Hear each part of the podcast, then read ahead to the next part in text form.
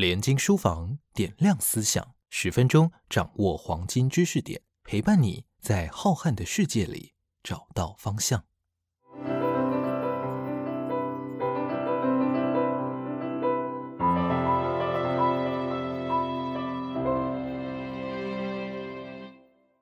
人类学在台湾似乎并非一门主流被阅读的学群。不过，今天我们要探索的这一位大师，他的思想影响了各个世代。这是一个人文领域读者不该错过的名字，引领法国结构主义风潮的 Levi-Strauss 李维史陀。也许读者们觉得 Levi-Strauss 的东西很艰涩，人类学或结构学似乎抽离了普罗大众阅读的领域。但是 Levi-Strauss 特有将艺术的感性融入于理性学术研究。如此毫不违和的书写风格，真的是会蓬勃热情的挑起读者的阅读渴望。今天跟我一起感受这种深刻召唤，恣意悠游于忧郁的热带。这本书的是本届台发文化奖的得主，吴敬文化出版社人文批判系列的总策划吴坤庸先生。坤庸你好，嘿，大家好。我自己是人类学领域的入门的菜鸟，容我向您请益啦，在阅读。《忧郁的热带》这本书之前，其实我有先阅读他的传记作品《李维史陀实验室里的诗人》。嗯那在看这本书的时候，我会有一股欲望，想要回头去读些什么的冲动啊。《忧郁的热带》在台湾的正式译本是一九八九年五月左右第一次出版，哈。那文化研究学者柯玉芬教授曾经说，《忧郁热带》当时成为台湾大学文艺青年之间广泛阅读的重要书籍，对当时的台湾学生而言是很大的一种思想的冲击。九零年代初，台湾一整个世代的知识分子都曾经站在李维史陀的肩膀上眺望远方哦。所以，呃，我想请问坤庸，是否您认同柯玉芬老师的这种说法的观点呢？那您本身是在什么样的机缘下初次跟这本书或者是大师呃 l e v i s t o s 相遇呢？我想年轻气盛的你读了这本书的时候，当下一定有很多感触。不管是在台湾，或者是说在世界上的任何的一个地方，当我们要去谈到有关于呃我们对于现代社会、现代的世界，或者是说有关于人类学，或者是呃二十世纪以来的人文社会科学。我们要去谈到这些所有的东西的时候，我们都不可能遗忘雷维斯托李维史托，在他的诸多的作品，他一生有非常非常多丰富的著作，《忧郁的热带》的这本书，呃，也会被认为是他最容易入手，也最容易进入柯老师所讲的这个描绘的这个状态。呃，的确，也就是对我来讲，因为我是在一九八七年的时候进入台大社会系就读，对我这一个世代的台湾的年轻学子啊，在当年是年轻学子的人来说，以维史托的这一本书，就好像妇科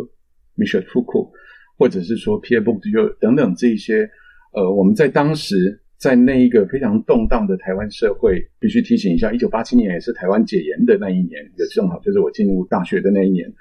我们有非常强烈的渴望，希望能够得到更多批判的工具、批判的思想、批判的启发。而李维斯托这一些给我们带来影响的重要的思想家之一，他也就是在那个年代，呃，被介介绍进来台湾，而得到最多回响，包括在年轻的学子之间，也包括在学者之间得到最多回响的几位欧洲的思想家之一。那么有一个。可能初次接触这本书的读者都会提出一个问题哦，嗯，热带应该是给人热情活泼的感觉，为什么这本书的书名会取名为呃忧郁的热带啊？法文叫做 Twist Topic 啊，是不是可以请你跟想要阅读这本书的读者介绍一下？那事实上这里面有一个非常有趣的小故事哈，我们在李维斯托他的现身说法，就是他在自己的就是接受采访的时候屡次提到。而事实上呢，在一九三九年做完了就是在巴西那边的田野之后，回到法国，回来的时候就进入了战争这个阶段。就是我们知道，在欧洲的第二次世界大战是从一九三九年开始。其实，在那个时候，李维斯托立刻就已经想用《忧郁的热带》这个名字，啊 t w i s t Topic 这一个名字来写一本小说，来自于他那些年在田野的经验，而他。立即当下想要去创作的东西，并不是一个人类学的著作，而是一个文学的作品，是一本小说。但是他自己说，我努力了几个月以后，发现我不是这一块料。为什么会选择最初的时候用文学的方式来表现他在田野的经历里面所感触到最强烈的那一些心情？事实上，就扣合的这一个题目，对于一个人类学家哦，他所到达了亚马逊丛林，在巴西哦所看到的这些原住民的这些生活，他们的族群，他们所面临的其他文明的冲击，尤其这些冲击常常带来的，事实上是从大航海时代开始，我们可以理解到，就是说，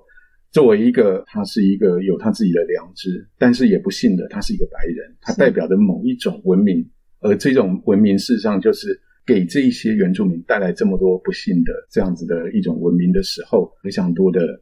感受，而这些感受对于一个有良知的知识分子来说是困难的，所以他可能更强烈的想要去把这一种情绪给表现出来，所以他选择了这一个题目。而这个题目原来想要创作的那个小说并没有完成，嗯，相反的是到了一九五四年那个时候。呃，我们必须要去提到这一本书在法国出版的时候，是在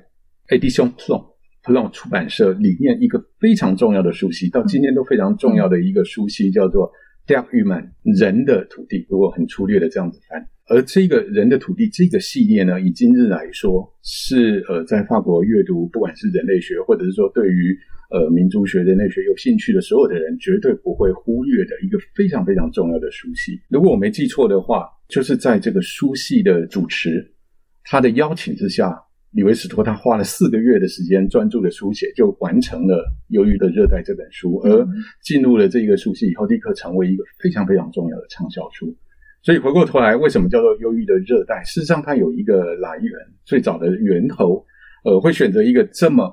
不人类学，或者是。这么不科学、这么不学术的文学性的一个非常文学性的一个开头的名字，其实是来自于他最原始的想象，是来自于我想要用文学的方式去表现。而他非常谦虚的认为，我没有足够那样子的文采。事隔多年以后，隔了十多年以后，他又在另外一个机缘，决定要把有关于他自己在那一段田野时间所做的种种的思考去写下来的时候，他还是留住了这个名。嗯，刚才坤佑有讲到，他的原著出版其实是在一九五五年哦。是，那他也是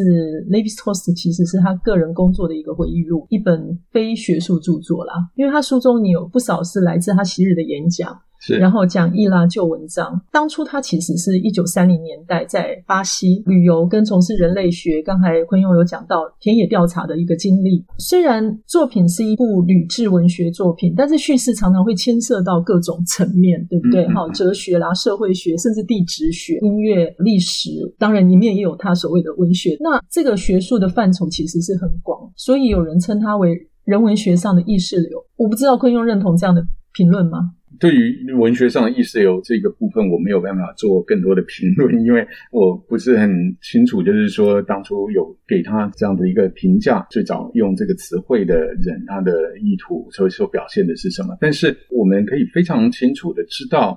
我个人也非常感同身受，就是这是一个文学性非常强的学术作。所谓的文学性非常强，指的是说，从我我想至少有几个角度可以来这么说。第一个。他的文笔真的非常的好，但他自己非常谦虚的认为他并没有文学作家这样子的才华。但是呢，有一件小故事是大家非常津津乐道的，就是在法国我们不停的会去提起的，就是这本书在一九五五年出版之后，他立刻得到非常大的成功跟回响，甚至呢，关心法国文学的人都知道，法国最重要的文学奖项之一叫做呃孔固文学奖。甚至当时孔库文学奖的 Academy 的孔库，他们的评审委员会写了一封信给李维史托，跟他说：“真的是太可惜了，规定说我们要评选的作品一定得是呃想象的作品，就是一个文学创作的作品，不然的话，我们想把我们今年的孔库文学奖颁给你。”可见他的文笔有异于一般的科学研究者。是，可见这一个这一这一本书啊，《鱿鱼的热带》。至少法语的读者的眼中，他读起来是一个多么独特的经验。就是说，这个独特的经验是来自于不管它里面有一些部分是属于比较学术的，或者是说有些部分我自己作为一个人类学家哦，我要经历的这一个呃，从准备我要去去做田野，甚至在要到达田野之前这个旅途当中，我会经历的感受到的，它有非常多这一个部分的描述。当然，更大的篇幅是在他做田野的这几个部落、这几个原初社会里面，作为一个人类学家会做的那种描绘跟分析等等。但是这个整体作为一本书的时候，包括一般的读者，包括就是空库文学奖的这个一些评审委员们，都觉得它是一个杰出的文学性非常高的一个作品。所以，我想有关于意识流这部分，因为我不明白，所以没有办法直接回答同不同意。但我想，我们都一致的会赞同的，这是一个非常非常好看，而且会让读的人有非常多的这一种感受跟回想启发的这样的一个作品。而这一些感受、回想、启发，不只是这种学术性，就是说，他告诉你一些属于我所不了解的知识，它还包含就是从文字、文学的力量所带来的这一种。我们的感触、我们的感伤，或者是我们的喜悦等等的，这是一个非常私密、私密的一个阅读经验啊！我想，这不是只是纯粹一个人文学的一个很很生硬的一个作品。那么，我们先来谈谈追寻权利吧。嗯，因为在本书的第一部末章有一个追寻权利啊。那么，作者自田野调查的观察结果，提出了一个很沉重的一个反思。其实这本书里面充满了他对自己。或者对人类学的一些反思，或者是自我批判性嘛？他说，人类在世界上所处的位置跟他者之间这种权力的对价关系跟交换，这也是他在这个章节里面花了很多的篇幅来探讨的一个议题。那么，Levi-Strauss 进行了哲学性跟相对性的比较，就是，请问您阅读以后认为，现代人追寻权力的行为，您个人觉得是原始还是进化的？追寻权力在人类的行为里面又是怎么样被 Levi-Strauss 来？观看跟解读的呢？这是一个非常非常有趣而且非常重要的一个问题哦。那请容我用稍微比较长一点的篇幅，从这本书《忧郁的热带》开始讲起，再慢慢的来回答您的这个问题。这里面我要提到的是，我们可以先从一九五五年那个时候为什么那么强烈的回响，跟到今天为什么还可以继续有这么强烈的回响这两个阶段来讲。首先是一九五五年的时候。李维斯托李维斯托的这本书立刻带来这么强烈的回响。我们先要说到的是李维斯托，他是一九呃零八年，如果我没弄错的话出生的。那在一九零八年出生的，呃，然后意思是说，在一九二零年代，呃，去呃完成就是高中到大学的这些教育。我们必须他在书里面也特别的提到，就是他非常的在念书的时候受到弗洛伊德跟马克思的影响啊。首先就是在于二十世纪初期的时候，啊，我们甚至还会常常提到另外一个人，就是尼采，就是马克思、弗洛伊德再加上尼采，他们三个人有些呃学术界的说法戏称是这一种怀疑三人组啊，就是弗洛伊德借由就是讲到 l 空 n 无意识的那个部分，把我们以往所相信的理性就决定我们所有的行为这一件事情推翻了。马克思有关于就是经济的体系如何。决定了政治的这种活动，或者是政治的性质，推翻了以往就是从呃，我们是要在怎么样子的道德的架构下面去建立起一个政治结构，或者是说一个政治架构的这样的想法。那尼采基本上更是就是从他的谱系学的角度告诉我们说，所有的这些概念或者是什么，它其实是怎么样的其来有之，而不是我们所相信的那样子的像真理等等的。那李维斯托是深受。这样一个时代的这些思想，而甚至呢，就是当我们刚才提到，在一九三零年代的时候，他们已经看到了工业革命以来，到了第一次世界大战的发生，然后在一九三零年代他去做田野的时候，欧陆已经在一种一个不安定的状态。一九三九年，我们刚刚提到了二战在欧洲开始等等的。换言之，对于李维斯托这一代的知识分子。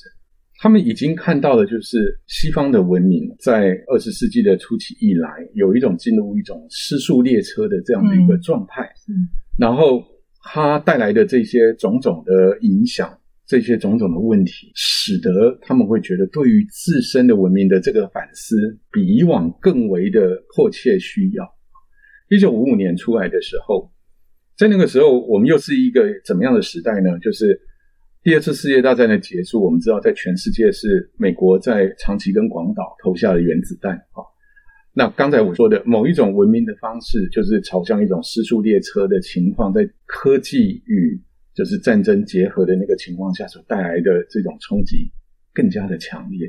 然后再加上战后，当欧洲变成了一种平静的状态，我们会知道接下来的那一种经济的发展、消费社会的的的发生等等的这些种种，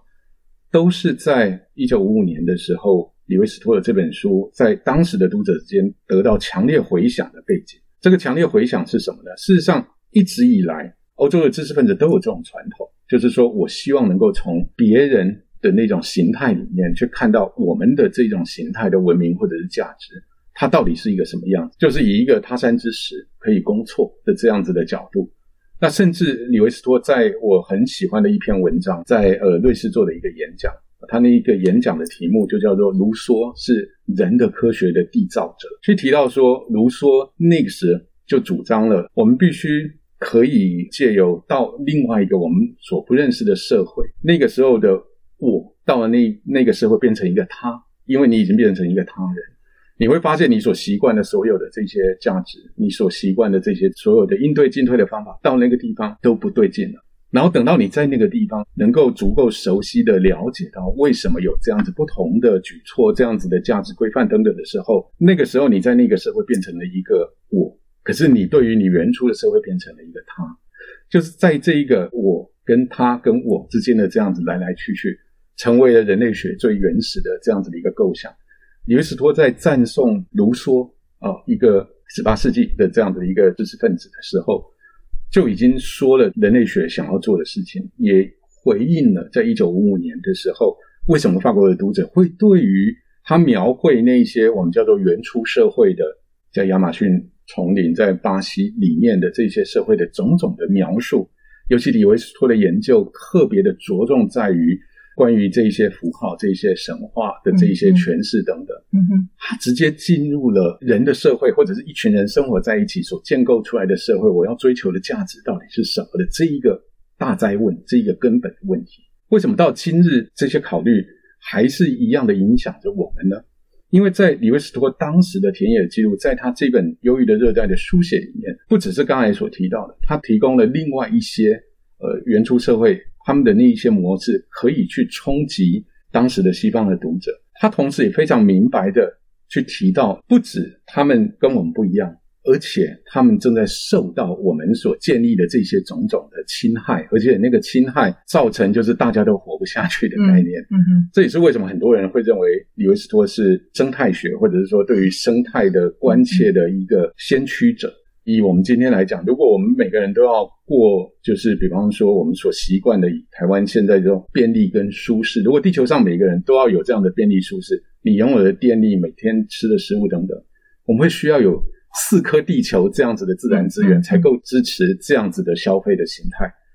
那在李维斯托的这个忧郁的日代那个时候，他就提出像这样子的观点，真的是先驱者。现在我们要来讨论一下这本书的译本。这本书的译者王志敏先生本身也是一位人类学的学者啊。那么他在离癌的时候就已经决定用生命最后的数年的时光来完成这本书的翻译。很多人都认为他的翻译文字哦，知性跟诗意兼蓄哦，在海峡两岸也只有他敢翻译这本书了。这本书的中文版是一九八九年春天首次问世，可是。很可惜的是，译者王志明先生早在两年之前，一九八七年完成译作以后，就生命也走向了终点。在翻译的过程中，他也本身加入了原住民部落，哈，也由原住民以传统的仪式送他最后一程。译者本身，我觉得就是非常具有这种呃人文色彩跟传奇性的色彩。是不是可以请你也谈谈译者王志明先生跟他作品之间的对照性哦？同样，身为译者，对于多年以来从来没有人挑战再次翻译这本书，你的看法是怎么样？对于就像我这个时代的台湾人来说，就像我刚才提到，我在一九八七年的时候进入大学，然后开始念书。那在一九八九年的时候，这本书的出版，啊，这本书在联经出版社出版，那对我们来说都是一个开心的事。就是译者他的译笔是非常非常精彩的，那么他自己又有人类学的背景。我在猜想他的呃原来翻译的时候，应该是从《忧郁的热带》的英译本啊作为底本去翻译成中文。当然，这中间过程当中一定参阅了法文的原文。从一九八九年这本中译本在呃王先生的译本在台湾呃出版了以后，我身边的朋友或者是我认识的人，直到今天对于这本书呃这本中译本都非常的爱戴啊。当然，李维斯托他的内容那么的精彩。那王先生作为一个有非常完整人类学训练的，而且呢，他显然是因为受到这本书的感动，所以决定。致力在这本书的翻译上面，所以他是带着非常强大的热情，而且也具有非常使命感。我我可以想象，这因为 如果大家看到这本书的厚度，它的确不会是一件容易的事情。那么，呃，最后出来的结果是一个非常非常精彩的结果。嗯，今天我们没有一个新的译本来取代它这件事情，从我个人的角度，当然是一件，形容我比较直白说，是一件比较遗憾的啊。呃，甚至是我们会期待，就是呃有一个新的新的译本的出现。我这样去说，并没有任何对于王先生的译本有批评或者是不满意的意思。我必须要先去呃说明，就是有关于学术著作的翻译这件事情，正常或者是说在一个健康的环境之下，像《忧郁的热带》这样的一本经典著作，我们会希望在不同的时代有不同的译本的出现。为什么要强调这一点呢？首先，第一个就是不同的时代对于这一个学门的掌握，甚至是在进行翻译工作的时候，他手上可以拥有的工具不同的。我举一个非常简单的一个例子来说，好了，王先生当然他有呃原来的他的学术训练，但是呢，在呃李维斯托的这本书里面所讲到的这么多的原初社会里面的这么多的这些这些种种的东西。如果是今天的译者，非常容易的可以从不同的管道，包括网络的管道、一些图书馆，或者是说馆际合作的管道等等的，去实际的看到这些物件。举例来说，李维斯托当时他做田野的时候所收集回来的大量的这一些文物，今天都在法国的 Gay Pony 博物馆里面收藏着，因为他原来就是为了法国的呃人类博物馆把这些东西收回来。那法国在几年前就是成立了 Gay Pony 这个博物馆的时候，这个部分的馆藏从人类博物馆移到他这边来，移到这边来的同时，并不是从一个仓库搬到另外一个仓库而已，而是整个从博物馆学上面的整理哦，然后编号啦，或者是说呃研究啦，甚至是以现在的技术所进行的这些呃数位化啦等等的这些工作，或者已经做了，或者正在进行当中。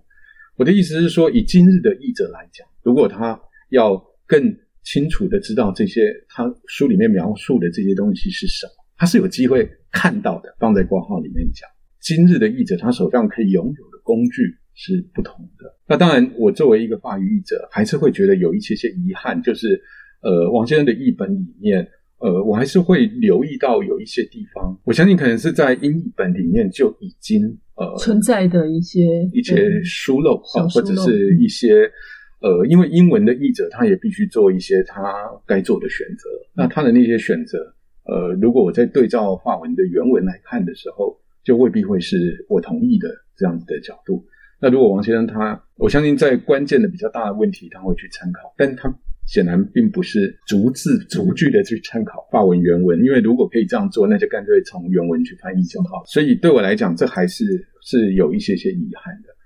而且，尤其是就是我认为一个新时代的译本的期待，也是在于说，如果我们今天去说李维斯托在一九五五年写的这本书里面有很多东西的观念过时了等等的，首先我会说这是对于知识或者是对于学术的脉络缺乏一定的尊重，或者是缺乏足够深的这种素养的说法。像这样的一个经典作品，我当然有非常多的东西在今天，我们可能是因为这。从一九五五年到今天，已经又发生了非常多不一样的学术研究的成果。但是你不能够因为这样就去说李维斯托当时没有，不可能是去批评，比方说马克思没有看到今日有网络的世界。这个东西是我想非常肤浅的一个批评的方式哈。但是相反的，的确，它是一九五五年的作品。如果今天的译者是一个具有从一九五五年到今天二零二二年。对于人类学的研究的脉络有一定程度的了解的译者，或者是他可以得到有这样子的素养的学者的协助的时候，在翻译这个作品，他可能在很多地方，他可以更不会带着成见的去我们所谓忠实的把这个作品在那个脉络下面所描述的这些事情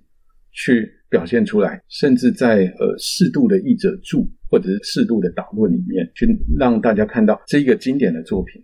放在它的时代的脉络里面。在今日如何可以成为一个非常具有启发性的东西？我可以这么说的话，就是当然会非常期待我们会有属于我们新的世代的这一个经典作品的台湾中文译本出现。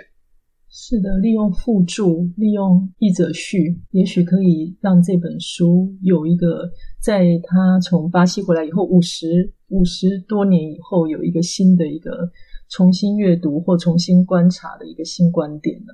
当然，这个要求是多的，因为在我们所习惯的欧陆的这种学术的传统，常常像这样子的，呃，一个外语的经典学术著作，它其实就是学术界里面的一些重要的学者在做这件事情。事实上，嗯，有些工作其实，在台湾被切割的有点太过粗暴，请容我用这样的字眼哦，就是说，